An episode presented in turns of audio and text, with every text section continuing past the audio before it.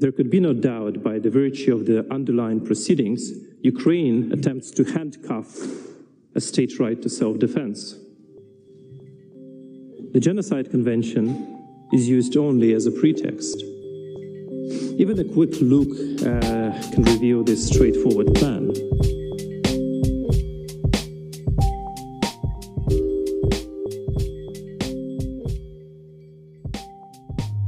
Herzlich willkommen beim Völkerrechtspodcast, dem Podcast für Wissenschaft und Praxis des internationalen Rechts. Mein Name ist Philipp Eschenhagen und ich freue mich sehr, euch heute mit Jan-Henrik Hinselmann zu begrüßen. Jan ist heute zum allerersten Mal mit im Podcast-Team dabei, worüber wir uns sehr freuen und hat uns direkt ein spannendes Thema mitgebracht. Jan, worüber sprechen wir heute? Hi Philipp. Ja, schön dabei zu sein erstmal. Etwas Theoretisches habe ich mitgebracht, nämlich die Frage, wenn internationale Gerichte ignoriert werden, welchen Zweck erfüllen sie dann überhaupt noch? Und das ist eine Frage, die sich auch ganz praktisch stellt und immer häufiger, etwa im aktuell laufenden Verfahren Allegations of Genocide vor dem Internationalen Gerichtshof zwischen der Ukraine und der Russischen Föderation.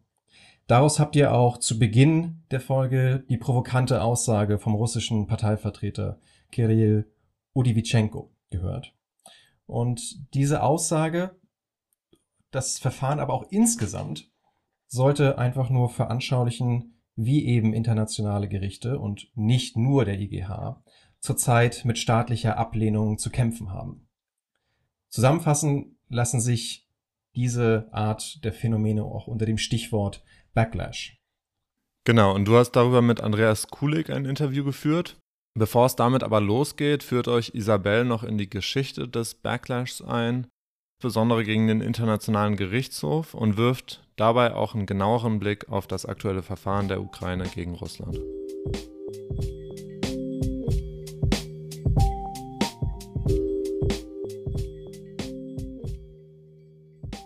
Aktuell mit dem Verfahren der Ukraine gegen Russland gucken wieder viele Augen nach Den Haag zum Internationalen Gerichtshof. Und der stellt ja für sich auch eine große historische Errungenschaft immer noch dar. Bereits 1922 wurde der Ständige Internationale Gerichtshof ähm, damals im Rahmen des Völkerbunds gegründet und nach Ende des Zweiten Weltkriegs ähm, in der UN-Charta dann eben der Internationale Gerichtshof festgeschrieben. 1946 hat dieser auch seine Arbeit aufgenommen und 1949 auch schon sein erstes Verfahren abgeschlossen, nämlich den berühmten Korfu-Fall in den rund 75 Jahren plus minus seitdem hat der IGH auch ganze 183 Verfahren zum Abschluss gebracht. Was jetzt für mich erstmal und wahrscheinlich vor allem für die meisten RichterInnen äh, aus anderen Bereichen erstmal nach einer entspannten Arbeitsbelastung klingt. Aber man muss sagen, dass der IGH gleichzeitig viele nicht nur juristische Konflikte ähm, erleben muss, ähm, insbesondere auch viele Fälle oder einige Fälle, in denen seine Urteile und seine Entscheidungen zum Beispiel nicht befolgt werden. Beispielsweise 1971 ähm, hat die Republik Südafrika eine Anordnung des IGH missachtet, die Besetzung Namibias zu beenden.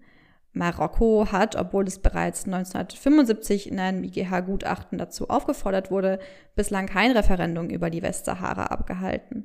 Und zum Beispiel im Nicaragua-Fall, den wir ja auch schon 50 Mal hatten, von 1984, hat die USA die Gerichtsbarkeit des IGH ja auch nicht anerkannt. Und es gibt viele, viele weitere Beispiele, in denen sich ähnliche Dinge abgespielt haben.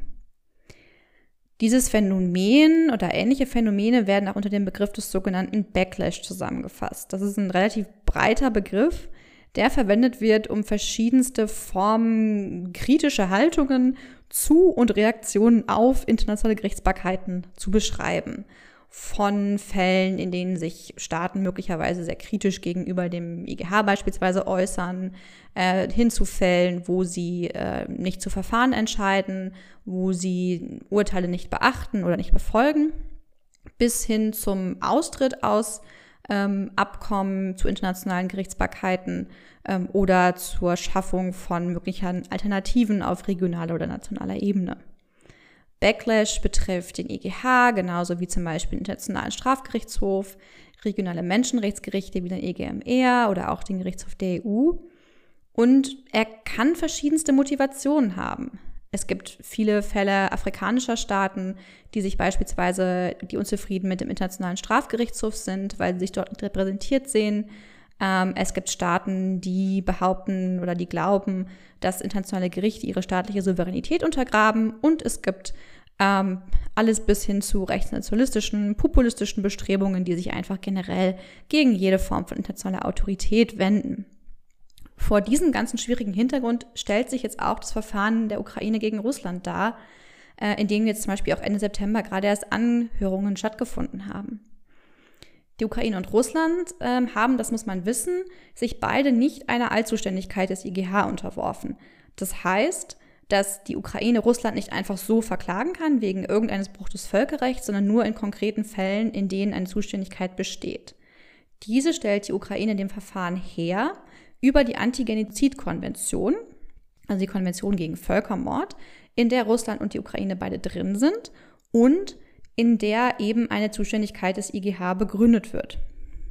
Die, Russland wirft der Ukraine ja vor und nimmt das als eine der fadenscheinigen Begründungen für den völkerrechtswidrigen Krieg her, dass die Ukraine Genozid an russischstämmigen Menschen in der Ukraine verübt. Die Ukraine beruft sich jetzt auf die Anti-Genozid-Konvention und sagt, dass ein solcher, eine solche Instrumentalisierung aufgrund von falschen Unterstellungen, äh, wie Russland sie hier vornimmt, eine, eine Instrumentalisierung des Begriffs des Genozids, eben gegen die Genozidkonvention verstößt. Und so wird dann die Zuständigkeit des IGH hergestellt. Und der IGH hat sich hier auch auf der einen Seite von seiner effizienten Seite gezeigt und auch die, seine Bedeutung ein Stück weit unter, unterstrichen. Bereits ganz kurz nach der Klageeinreichung, die ähm, zeitgleich mit einer Einreichung eines Eilantrags der Ukraine letztes Jahr passiert ist, hat der IGH in ein, eben in dem Eilverfahren zum Beispiel angeordnet, dass Russland die Kampfhandlung sofort einstellen muss.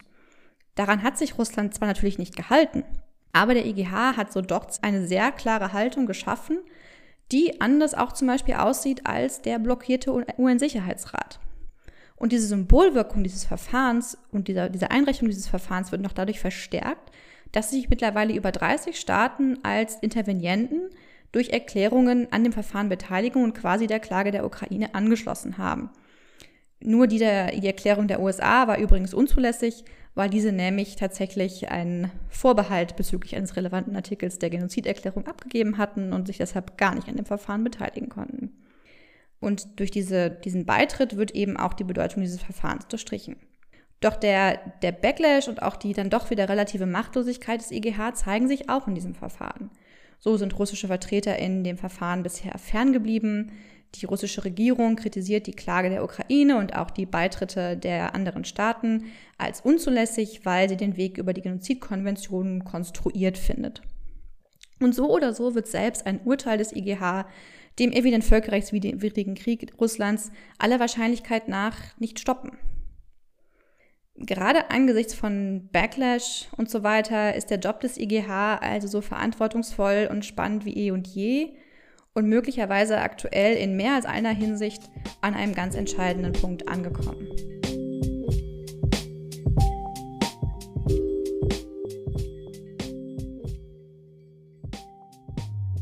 Der IGH hat jetzt also schon seit gut 70 Jahren mit dem Phänomen des Backlash zu tun, was immer wieder diskutiert wird und jetzt gerade im Fall der Ukraine gegen Russland äh, wieder ganz besonders zum Vorschein kommt. Und Jan hat über beide Phänomene ausführlich mit Andreas Kulik besprochen. Andreas Kulik ist Privatdozent in Tübingen und beschäftigt sich intensiv äh, mit der Frage des Backlash auf theoretischer Ebene. Viel Spaß bei dem Interview.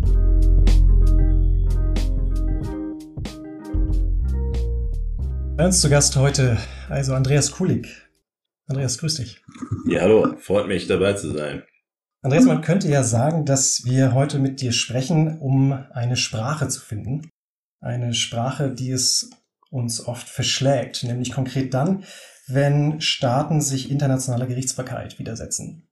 Das Aufkommen einer internationalen Gerichtsbarkeit im Zuge der sogenannten Justizialisierung des Völkerrechts hat ja innerhalb der Völkerrechtswissenschaft zwei ganz unterschiedliche, sagen wir mal, Gefühle geweckt.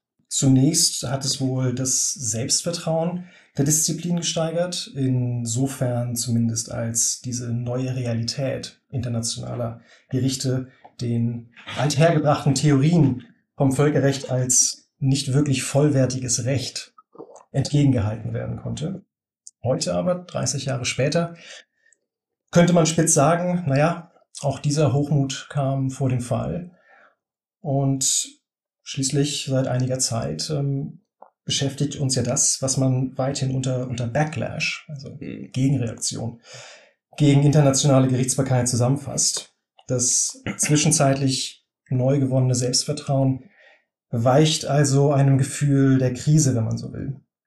Und die Krise ist ja wiederum ein reichlich tradierter Topos in der Völkerrechtswissenschaft. Aber, und das ist jetzt als Frage für dich zum Einstieg gedacht, ähm, ist es auch angemessen, von einer Krise speziell der internationalen Gerichtsbarkeit zu sprechen? Oder welches Panorama würdest du zeichnen? Ja, also der Begriff der Krise wird ja sehr vielfach verwendet und äh, ähm, wir finden in allen möglichen Zusammenhängen, wenn man sozusagen vom, äh, von Krise spricht, das ist ja eigentlich erstmal ein Wendepunkt. Ich würde zumindest eher von Backlash in der Tat sprechen oder von Pushbacks, ja, mit denen wir es äh, zu tun haben. Und wir sehen äh, da eine ganze Reihe von, äh, von solchen Entwicklungen im Moment, ob das äh, in der Staat-Staat-Schießgerichtsbarkeit oder Gerichtsbarkeit ist, wenn äh, eine ganze Reihe von Staaten, äh, von Russland angefangen über China, aber auch Venezuela im Verfahren gegen äh, Guyana, gar nicht erst am Verfahren teilnehmen. Auf der anderen Seite haben wir ähm, Konstellationen, in denen, wie zum Beispiel in dem Verfahren, in wir noch zu sprechen kommen, ähm, Allegations äh, of Genocide, äh, Ukraine gegen äh, Russland, dass natürlich äh, internationale Urteile nicht beachtet werden, nicht befolgt werden. Wir haben den Fall des Appellate Buddy, der quasi ähm, äh, kaltgestellt worden ist seit einigen Jahren. Wir haben die Investitionsschiedsgerichtsbarkeit, die in einer Legitimitätskrise steckt. Ja? Ähm, wir haben die internationale Menschen, äh, Menschenrechtsgerichtsbarkeit, äh, auch insbesondere auf regionaler Ebene, die unter Druck steht und so weiter. Also wir sehen eine ganze Reihe von Symptomen, aber ähm, und das äh, darauf kommen wir hoffentlich noch zu sprechen. Ich denke, dass wir trotzdem äh, sagen können, wenn wir genauer hinschauen, bleibt doch noch einiges übrig, selbst wenn vor allem mächtige Staaten sich äh, der internationalen Gerichtsbarkeit widersetzen und wieder widersetzen können oder zumindest mal den Urteilen widersetzen können. Ja, ganz sicher werden wir darauf zu sprechen kommen. Bevor wir das aber tun, vielleicht noch eine weitere Frage vorab und vielleicht noch mal eine ganz kurze Änderung der Blickrichtung äh, weg von dem beobachteten Objekt, also der äh, internationalen Gerichtsbarkeit, und hin zum beobachtenden Subjekt, also der Völkerrechtswissenschaft. Könnte man vielleicht sagen, dass unsere Disziplin insgesamt etwas zu fixiert ist auf internationale Gerichte und ihre Praxis? Ähm, könnte man vielleicht sogar auch noch weitergehen und sagen, dass sie insgesamt zu unkritisch mit ihr umgeht? Also ich denke, das muss man erstmal historisch einordnen. Du hast es ja schon angesprochen, dass wir überhaupt fixiert sein können auf internationale Gerichte. Internationale Gerichtsbarkeit ist eigentlich ein relativ neues Phänomen. Die Schiedsgerichtsbarkeit seit Ende des 18. Jahrhunderts, richtig, aber eigentlich erst Ende des 19. Jahrhunderts. Die internationale Gerichtsbarkeit mit ständigen Gerichten erst im Beginn des 20. Jahrhunderts und äh, in etwas massierterer Form nach dem Zweiten Weltkrieg und richtig in einer Proliferation sozusagen ähm, in umfangreicherer Form äh, ab 1990. Also ein relativ neues Phänomen sozusagen. Also das äh, ich etwas skeptisch bin mit dieser, ähm, mit dem Begriff der Fixiertheit. Wir haben ja eine ähnliche Diskussion zum Beispiel auch in, im deutschen Verfassungsrecht. Äh, Bernhard Schlink vor äh, schon einiger Zeit vom Bundesverfassungsgerichts Positivismus gesprochen hat. Ja? Von einem IGH-Positivismus oder äh, welchen internationalen Gericht man auch immer äh, nehmen will, sind wir noch weit entfernt. So dass ich denke, da lohnt es sich vielleicht auch erstmal das zu schätzen, ja, dass wir überhaupt die Möglichkeit haben, ähm, bestimmte Fixpunkte anzusteuern. Dann würde ich auch äh, ein bisschen den kritischen Blick darauf wenden, dass beobachtende äh, Subjekt ist ja auch nicht nur die Völkerrechtswissenschaft übrigens, ne, sondern das ähm, sind die Staaten, ja, die ähm, Rechtsabteilungen in den jeweiligen Staaten, ja, das sind ähm, äh, andere völkerrechtliche Akteure, ob es Individuen sind, Unternehmen oder sonst irgendwas, ja, äh, oder auch die allgemeine Öffentlichkeit auf einer natürlich weniger detaillierten Ebene.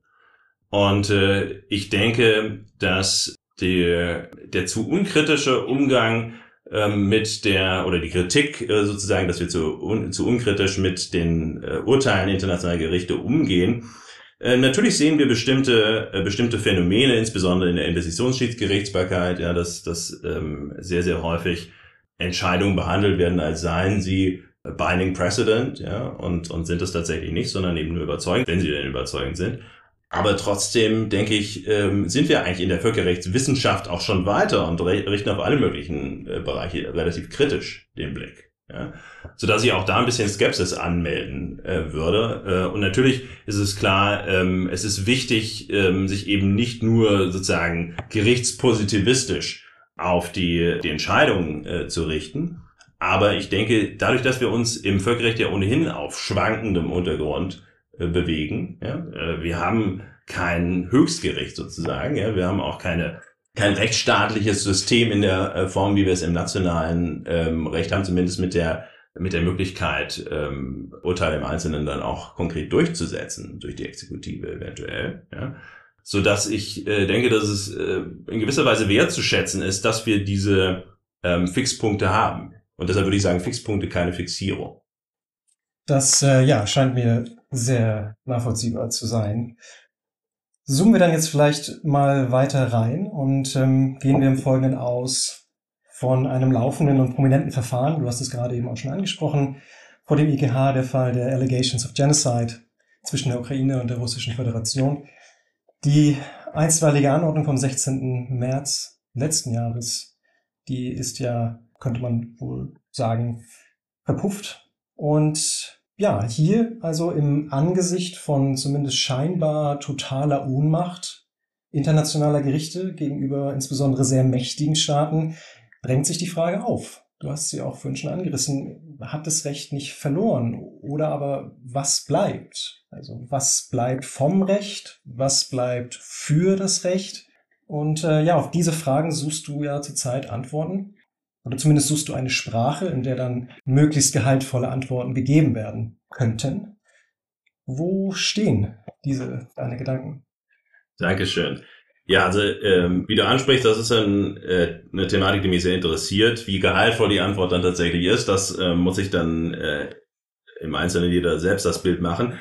Ähm, aber in der Tat ähm, versuche ich mit der Frage umzugehen, wenn wir einen insbesondere mächtigen Staat haben, der ähm, die Macht hat, den Einfluss hat, äh, ein Urteil eines internationalen Gerichtes zu ignorieren und sich auch ähm, sonstigen Durchsetzungsversuchen ähm, ähm, durch Drittstaaten äh, erfolgreich zu widersetzen. Was äh, bleibt dann trotzdem als Effekte, als Wirkung, ja, ähm, als Konsequenzen von, von Urteilen übrig? Äh, internationaler Gerichte. Ja? Also konkret auf äh, die äh, Provisional Measures Order äh, vom, vom 16. März letzten Jahres äh, einzugehen, äh, verpufft er einfach oder hatte nicht doch eventuell bestimmte Wirkung. Ich habe mich insbesondere mit dem wirklich äh, dem beschäftigt, was man sagen kann, was das Minimum ist, was auf jeden Fall übrig bleibt meines Erachtens. Und äh, hier habe ich unterschieden, äh, insgesamt vier Effekte, ähm, zwei davon eher kurz- bis mittelfristiger Natur, ähm, zwei davon eher langfristiger Natur. Vielleicht erstmal zu den, zu den kurz- bis mittelfristigen. Den einen äh, Effekt habe ich Remedying genannt, den anderen Anchoring. Vielleicht zum, äh, zunächst mal zu dem, zum Anchoring ähm, wenn ich eine ähm, Entscheidung eines internationalen Gerichtes habe, also wenn, wenn eine, eine Entscheidung eines internationalen Gerichtes ergeht, dann ist das eine Einschätzung, eine Entscheidung äh, zu der Art und Weise, wie ich äh, und dem Inhalt, wie ich eine äh, völkerrechtliche Norm auslege, ja, wie, wie ich sie verstehe. Ich habe ja vorhin schon angesprochen, im Völkerrecht bewegen wir uns eben auf schwankendem Untergrund. Wir haben äh, nicht die einfache Antwort, dass wir, ähm, wenn wir ähm, bei der Wahrheit und Ambiguität von Normen mit der Wahrheit und Ambiguität von Normen konfrontiert sind, dann äh, auf zum Beispiel das Bundesverfassungsgericht äh, verweisen und sagen, na gut, wir können uns äh, streiten darüber, aber letztlich hat das Gericht so entschieden und das gilt eben, ja, weil darüber eben nur der blaue Himmel ist. Äh, das haben wir ja, auf der internationalen Ebene nicht. Ja, wir haben keine allgemeine Zuständigkeit, wir haben kein, sozusagen kein Höchstgericht im eigentlichen Sinne, wir haben eine ganze Vielzahl von, von internationalen äh, Gerichten und wir haben eine ganze Vielzahl von internationalen Akteuren. So dass, was letztlich bleibt, ist äh, sozusagen ein, ein völkerrechtlicher Diskurs. Und die Frage ist, wie ähm, wird in diesem völkerrechtlichen Diskurs sozusagen das äh, ähm, verhandelt? Was ich Anchoring nenne, ist der Effekt, dass wenn äh, die Entscheidung eines internationalen Gerichtes ergeht, dann haben wir sozusagen einen Anker. Ja, das ist ein Begriff Anchoring, den ich äh, aus der äh, Psychologie und Verhandlungslehre äh, ähm, äh, übernommen habe.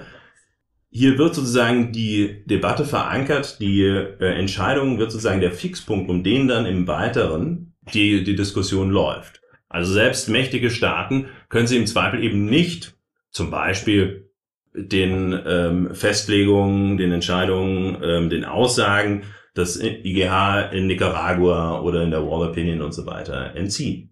Darum kreist sozusagen die Debatte. Und natürlich kann man dann sagen, ja, wir halten das für, ähm, in diesem Fall sind die Fakten anders oder wir halten äh, die Entscheidung generell für weiterentwicklungswürdig, aber zumindest mal bildet es eben diesen Fixpunkt. Der zweite Effekt ist das Remedy. Und dieser kurz- bis mittelfristige Effekt ähm, hat eine ganze Reihe von, von Aspekten. Zum einen kann man sagen, auf ähm, Russland, ähm, äh, Ukraine-Russland auf den Fall bezogen, äh, geben internationale äh, Urteile äh, oder Verfahren vor internationalen Gerichten und natürlich auch die Urteile selbst die Möglichkeit, dem schwächeren Staat oder dem unterlegenen Staat in dieser in diesen Konstellationen, ich, ich nenne das äh, Speaking Law to Power. Ja?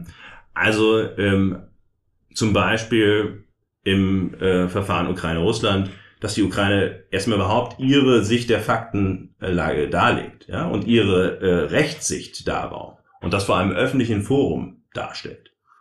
Das ist, ähm, ist insbesondere im Rahmen der internationalen Strafgerichtsbarkeit und dem Begriff der, ähm, des Expressivism oder Procedural Expressivism äh, diskutiert worden. Ein weiterer wichtiger Remedying-Effekt oder Aspekt dieses Remedying eine internationale Gerichtsbarkeit gibt und die Entscheidung internationale äh, Gerichte gibt, ist, äh, äh, sind Aspekte von Reputation und ähm, von, wie es nenne, Mobilisierung. Ja, sozusagen mit Blick auf Drittstaat. Das ist zum einen, ähm, äh, wenn ich ein internationales, äh, ein Urteil eines internationalen Gerichtes oder eine Entscheidung eines äh, Schiedsgerichtes oder sowas missachte, ähm, dann hat das gewisse Reputationskosten oder kann es zumindest haben. Natürlich hängt es auch ein bisschen davon ab, welche Reputation der Staat sonst hat. Äh, Reputation ist natürlich insgesamt ein Großbegriff, wenn man so will. Ja?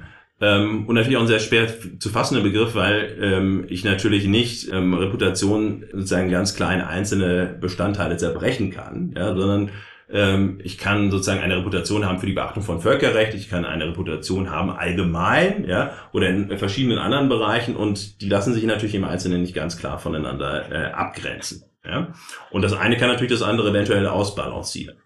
Außerdem ist es natürlich so, wenn der Ruf erstmal ruiniert ist, ja, ähm, dann ist, sind Reputationsfragen äh, und natürlich die, ähm, der Sanktionscharakter dessen auch begrenzt.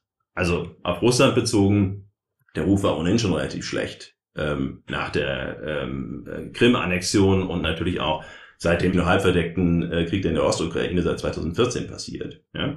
Dass man äh, sagen kann, ähm, ob da sozusagen die Reputation wirklich der äh, wesentliche äh, Aspekt ist, mag man bezweifeln, aber es äh, gibt natürlich andere, auch mächtige Staaten, äh, bei denen die Beachtung von Entscheidungen internationaler äh, Gerichte eine größere Rolle spielt, insbesondere wenn man intern auch die Rule of Law sozusagen hochhält deshalb denke ich, ist wichtiger der Mobilisierungscharakter, den es hat mit Blick auf Drittstaaten. Und ich denke, äh, hier haben wir eine interessante Konstellation in äh, Ukraine äh, gegen Russland in diesem Verfahren. Denn ja, ähm, Russland hat diese Anordnung nicht beachtet. Aber ich denke, es ist wichtig, sich zum einen vor Augen zu halten, was das Spektakuläre an dieser Anordnung ist. Ja? Ähm, nämlich, diese Anordnung ähm, sagt ja ganz klar, Russland du musst äh, deine Feindseligkeiten einstellen. Das heißt, unabhängig davon, ähm, wie in der Sache, in, wie in der Sache dann letztlich entschieden wird in der Hauptsache, ja, ähm, ist es so, dass wir hier ähm, eine Anordnung haben, die Russland nicht beachtet. Ja. Damit ist klar, dass, ähm, dass Russland das Völkerrecht bricht und die Ukraine im Gegenzug äh, sich sozusagen auf der richtigen Seite, wenn man so will, ähm, befindet. Und in dieser Konstellation hat dieser spielt dieser Mobilisierungseffekt, denke ich, eine, eine wichtige Rolle. Denn wenn wir uns anschauen, ähm, nachdem der Provisional Measures Order ergangen ist, ja, ab April ja, haben wir eine unglaubliche Vielzahl von, von Interventions nach Artikel 63 des IGH-Statuts. Und interessanterweise, wenn man sich die Liste der Staaten anschaut, das sind all diejenigen Staaten, die die Ukraine ganz intensiv finanziell und militärisch unterstützt haben. Also, ähm, ich denke, hier sieht man den, diesen Mobilisierungscharakter sehr, sehr stark, den, äh, den diese Entscheidung hat, indem sie klar sozusagen die Rollen verteilt und klar sagt, ähm, hier haben wir einen Staat, der das Recht bricht, ja, der auf jeden Fall das, das Recht bricht daran, dass er diese ähm, internationale Verpflichtung, die in dem Provisional Measures Order äh, besteht, nicht einhält. Und das eventuell hat das dann auch Auswirkungen ähm, auf die Wahrnehmung, wie sich äh, Russland vielleicht auch in der Sache, ja, ähm, in der Hauptsache ähm, ähm, verhält, beziehungsweise ähm, wie hier sozusagen die Argumente verteilt. Okay, das sind jetzt die beiden, wie du selbst auch gesagt hast, eher kurz- und mittelfristig erwartbaren Effekte. Ja. Ließen sich aber auch längerfristige Effekte auf den einen oder anderen Begriff bringen. Du hast das ja schon angedeutet. Ja, ähm, hier ähm, habe ich sozusagen diese beiden Begrifflichkeiten äh, Stabilizing und Normalizing genannt. Das ist beides eigentlich relativ unspektakulär. Ja? Ähm, aber ähm, wenn man sich genauer anschaut, ist es äh, vor dem Hintergrund auch sozusagen völkerrechtshistorischer Entwicklung gar nicht, vielleicht gar nicht so unspektakulär. Das eine ist sozusagen der, die längerfristige Seite, wenn man so will, die längerfristige Kehrseite des Anchoring, ja, das äh, Stabilizing. Stabilisierung, ähm, insbesondere normative Erwartungen, ja, ähm, dadurch, dass ich ähm, als, als Gericht ähm, feststelle, wie eine Norm zu interpretieren ist, eventuell das Recht auch weiterentwickle. Das ist eine ganz normale Funktion ähm, von Gerichtsbarkeit. Ja. Aber dass internationale Gerichtsbarkeit das überhaupt tut, ja, ähm, wie gesagt, wir äh, nehmen das vielleicht ähm, all diejenigen, die sozusagen mit dem Völkerrecht aufgewachsen sind nach 1990 für relativ selbstverständlich, aber das ist historisch überhaupt nicht selbstverständlich.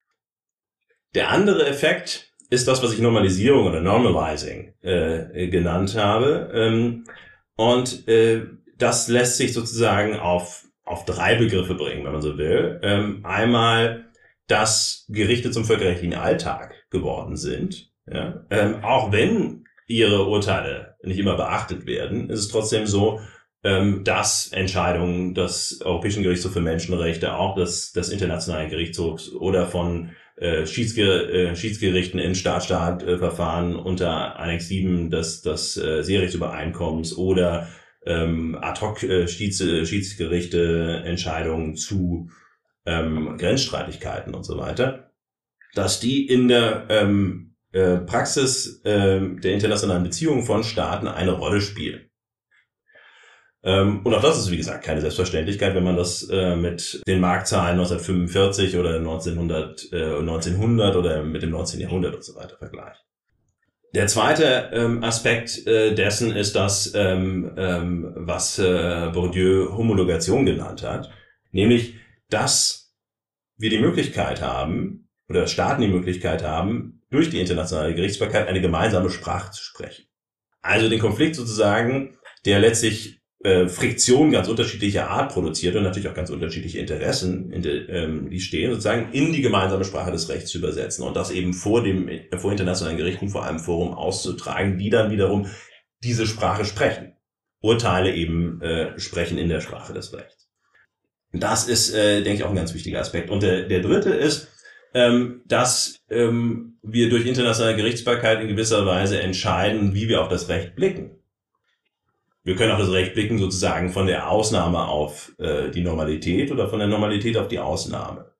Und äh, internationale äh, Gerichtsbarkeit ähm, sagt ganz klar, äh, schönes Beispiel, denke ich, ist der Kofu Channel-Fall, ja, ähm, dass wir eben nicht äh, sozusagen die Ausnahmeperspektive, ja, sozusagen in, in ähm, Schmidtscher ähm, Verständnis, der souverän ist, wer über den Ausnahmefall entscheidet, ja, äh, so auf das Recht blicken, sondern äh, eben ähm, sagen, die Ausnahme ist genau das, was sie ist, nämlich die Ausnahme vom Normalfall ja, und bedarf deshalb besonderer Rechtfertigung.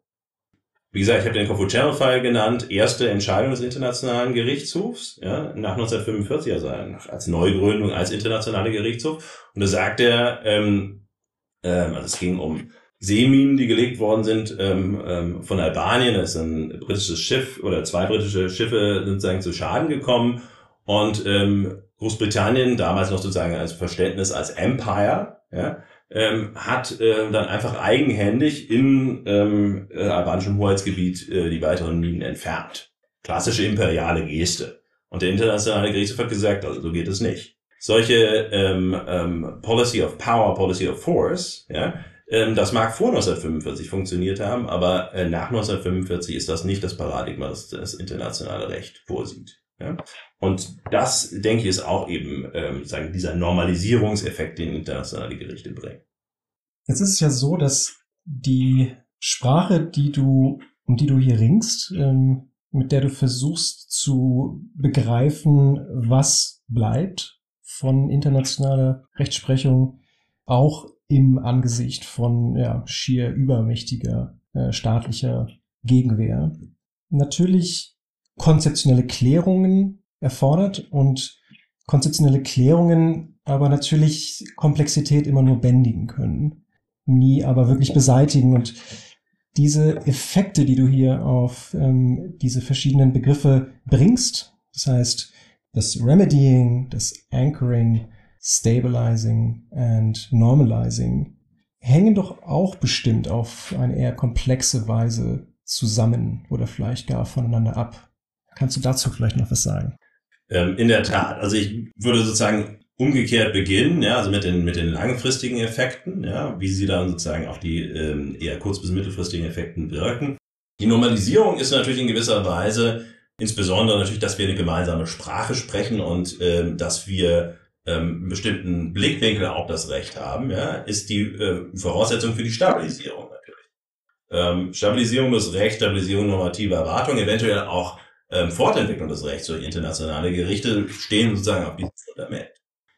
Das, was ich Anchoring genannt habe, ist ja, äh, wie gesagt, die kurz- bis mittelfristige andere Seite der Medaille dieser Stabilisierung. Ja, dass eben in einem konkreten Fall sagen dieser Spielraum ähm, der Interpretation insoweit zumindest eingeschränkt wird, ja, indem, wenn man so will, psychologisch ja, äh, ein bestimmter Ankerpunkt gesetzt wird um den dann die weitere Debatte läuft. Und schließlich das, das Remedying ist dann, äh, ist dann der letzte Schritt, in dem wir bestimmte ähm, Sanktionen haben, beziehungsweise bestimmte Anreize für Drittstaaten, die aus den Urteilen folgen. Ja? Ob das jetzt, äh, wie gesagt, eben diese äh, Procedural Ex äh, Expressivism ist, ja, ob das äh, eben ähm, Reputationsverluste sind, ja, eventuell vielleicht auch Reputationsanreize, aber, ähm, aber auch insbesondere natürlich dann die, ähm, die Frage der Mobilisierung. Ja? Also inwieweit wirkt sich das dann aus auf, auf Drittstaaten, die bestimmte, ähm, was dann wiederum sozusagen indirekt äh, Sanktionscharakter hat für den mächtigen Staat, der sich dem Ganzen widersetzt. Okay, die Zeit ist schon fortgeschritten, aber vielleicht haben wir noch einen Augenblick, um ein wenig wieder herauszuzoomen. Mhm es ist ja jetzt dann doch hier und da auch teilweise ausdrücklich angeklungen, dass du für jetzt nicht zuletzt deine aktuelle Forschung Anleihen genommen hast, und zwar Anleihen von außerhalb der klassischen dogmatischen Völkerrechtswissenschaft zumindest. Die Frage, die wir vielleicht daraus nochmal kurz aufgreifen könnten, wäre einfach die, wie du über dieses Verhältnis des von anderen Zweigwissenschaften, äh, Wissenschaftszweigen borgen, äh, wie du darüber nachdenkst und inwieweit hier deine Forschung tatsächlich von außerrechtlichen Erwägungen äh, geleitet wird. Ich bin immer etwas vorsichtig mit dem Begriff außerrechtliche äh, Erwägung. Natürlich ist es so, ähm, dass wir sagen können, es gibt eben bestimmte interdisziplinäre Perspektiven auf das Recht zu blicken, die auf jeden Fall nicht im strengen Sinne dogmatisch sind. Ja, oder doctrinal, wie man im Englischen sagen würde. Aber ich denke doch, dass es ganz wesentlich äh, und äh, sehr wichtig ist auch für den Völkerrechtler, für die Völkerrechtlerinnen, ähm, eben jenseits der Dogmatik zu blicken. insbesondere wenn man sich natürlich der Frage aussetzt, was bleibt denn eigentlich, wenn letztlich eigentlich die Dogmatik versagt, wenn man so will, ja, oder wenn zumindest mal die klassisch rechtlichen normativen Effekte, äh, die ein Urteil eben äh, bildet, ja, dass es eben Rechtswirkung hat und dass man das befolgen muss, wenn der Staat letztlich dann einfach die Schultern zuckt und sagt, ja, wer zwingt mich denn dazu? Und ich bin so mächtig, ähm, dass weder das Gericht mich dazu zwingen kann, ja, noch ähm, äh, andere Staaten mich dazu zwingen können. Und logischerweise muss man dann jenseits in der Dogmatik blicken. Ja.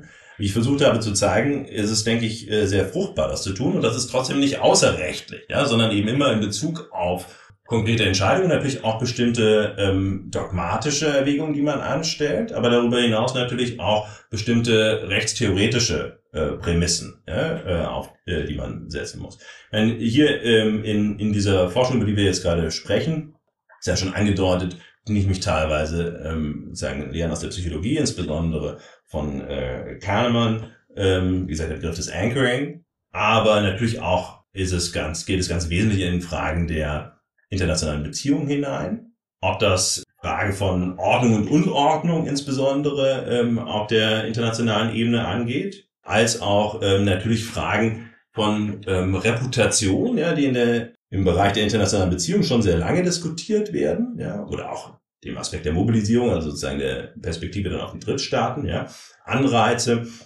Es geht eventuell natürlich auch in, in einem Bereich sozusagen der ähm, Verhaltenswissenschaften, ja, damit äh, Psychologie, aber eventuell auch Ökonomik sozusagen. Ähm, und wir haben ja all diese verschiedenen äh, Strömungen, ja, Behavioral International Law, ja, es ist ähm, so ein Begriff, ja, aber natürlich auch zur Reputation hat zum Beispiel Andrew Guzman schon ähm, vor 15 Jahren ja, äh, ganz, ganz äh, wichtigen Beitrag geleistet und hier internationale Beziehungen und äh, internationales Recht sozusagen zusammengebracht. Ja, also ich denke, es ist ähm, sehr wichtig, das nicht jetzt als sozusagen zwei vollkommen voneinander getrennte Bereiche zu denken, ja, sondern es ist eben gibt unterschiedliche Methoden, ja, äh, unterschiedliche Zugänge, äh, mit denen man sich Fragen nähern kann. Und ich denke, bei bestimmten Fragen ist einfach die dogmatische Methode ähm, stößt an ihre Grenzen. Ja? In anderen Bereichen ähm, ist es äh, gerade sinnvoll, sozusagen dogmatisch zu arbeiten. Wenn du jetzt also sagst, es sind nicht ganz unterschiedliche Bereiche, Würdest du das auch stark machen für das noch allgemeinere, abstraktere Verhältnis von Theorie und Praxis insgesamt? Ja, auf jeden Fall. Also ich denke, ein Jurist, und ich denke, das kann man verallgemeinern, ja, eine Juristin, der hauptsächlich sich als Praktiker versteht oder eben nur praktisch sozusagen auf das Recht blickt, ja, das denke ich, ähm, wie, ähm, wie ein Mensch, der ähm, Beine hat, aber keine Augen wer sich ja ausschließlich als Theoretiker oder Theoretikerin versteht, umgekehrt, jemand, der Augen hat, aber keine Beine. Also das heißt, ich mag vielleicht sagen in bestimmte Richtungen gehen können, ja, aber ich weiß nicht, wohin ich gehe, wenn ich äh, mich nicht auch mit der Theorie auseinandersetze. Ja, umgekehrt äh, mag ich vielleicht sozusagen ähm, Dinge sehen können, aber ich komme nicht voran. Und ich denke, ähm, es ist ganz wichtig, dass man beides miteinander verbindet. Ja, beides hängt, denke ich, sehr eng äh, miteinander zusammen. Und äh, es ist auch die Aufgabe von ähm, Juristinnen und Juristen allgemein, aber insbesondere natürlich äh, von Völkerrechtlerinnen und Völkerrechtlern, in beidem einigermaßen äh, firm zu sein. Ob man sich dann letztlich dafür entscheidet, hauptsächlich Theoretiker äh, oder Theoretikerin oder hauptsächlich ähm, sozusagen äh, eher Praktiker oder Dogmatikerin zu sein, ja, ähm, das bleibt einem dann selbst überlassen. Also ich denke, sozusagen, wenn wir aus den letzten Jahrzehnten sozusagen zwei besonders prägende Persönlichkeiten nehmen, ja, denke ich, kann man das sehr schön zeigen. Ja, also Marty Koskinen, der sich sicherlich eher als Theoretiker verstehen wird, ja. Ähm, ich denke, äh, insbesondere From, From Apology to Utopia ist, ist deshalb so besonders einflussreich äh, geworden, weil er eben anhand der Rechtsprechung des Internationalen Gerichtshofs, ja, also anhand äh, sozusagen konkreter dogmatischer Fragen aufgezeigt hat, ja, seine Theorie. Umgekehrt ähm, James Crawford, ja, ähm, der sicherlich sozusagen eine deutlich stärkere äh, dogmatische Ausrichtung hat, der ist trotzdem, wenn wir, wenn man se ähm, seine Arbeit sowohl in der IRC als auch ähm, Creation of States oder was auch immer sich anschaut, auch wenn das stärker auf Praxis und Dogmatik ausgerichtet ist. Er, äh, er seinen Hart und er kennt seinen Fuller und so weiter. Das ist zwar nicht immer ausgesprochen, steht aber sozusagen theoretisch dahinter.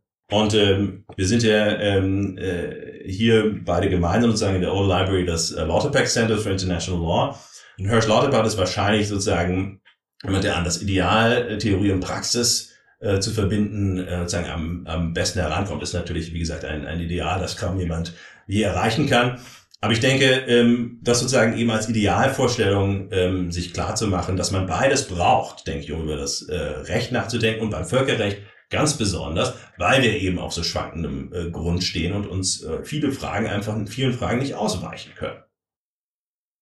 Ja, ich glaube, das sind ähm, sehr schöne Worte, mit denen wir unser Interview hier heute dann auch beschließen können.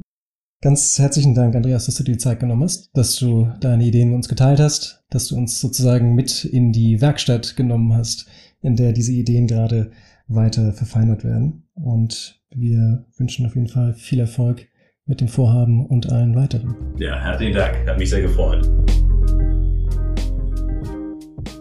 Ja, vielen Dank für dieses spannende Interview, ähm, das für mich auch nochmal sehr eindrücklich auf die Frage eingeht, die wir wahrscheinlich alle zu Beginn des Völkerrechtsstudiums immer wieder gehört haben oder auch selber gestellt haben, von anderen Fachbereichen gehört haben, was bringt das alles eigentlich? Äh, ist das überhaupt echtes Recht, echtes Jura?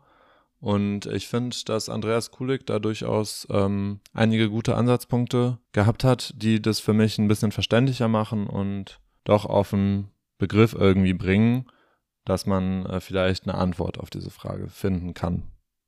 Genau, also bei der nächsten skeptischen Frage nach dem, was bleibt denn überhaupt von internationaler Gerichtsbarkeit in stürmischen Zeiten, denkt dran, Normalisierung, Stabilisierung, Remedur, Verankerung. Ich äh, überlege gerade NSRV. Na gut, also vielleicht bastelt jemand daraus noch ein schmissiges Akronym, aber naja, auf jeden Fall lässt sich aus dem Gespräch mit Andreas Kulik auch noch ganz allgemein mitnehmen, glaube ich. Theorie fördert kreatives juristisches Denken. Theorie erschließt uns Nachbardisziplin. Und Theorie macht uns Praxis angemessen begreiflich. Das ist doch schon allerhand. Ja, total. Und das ist natürlich auch ein Stück weit unserer, unser Ziel beim Völkerrechtspodcast, dem Podcast für Wissenschaft und Praxis des internationalen Rechts, heißt ja auch. Vor diesem Hintergrund äh, will ich auch nochmal auf Folge 16 zum Ukraine-Krieg hinweisen, äh, für alle, die jetzt äh, die Folge gehört haben und wo das Thema nochmal aufgekommen ist, könnt ihr euch da die Folge nochmal anhören. Und damit wären wir auch am Ende unserer Zeit und der Folge angelangt. Wir freuen uns wie immer über Feedback, Anregungen, Kommentare auf Social Media oder an unsere Mailadresse podcast.völkerrechtsblog.org. Danke fürs Zuhören und bis zum nächsten Mal. Macht's gut. Der Völkerrechtspodcast ist ein Projekt des Völkerrechtsblogs und wird von Philipp Eschenhagen, Isabel Liszewski, Sophie Schubert und Erik Tuchtfeld produziert. Technische Unterstützung leistet Daniela Rau.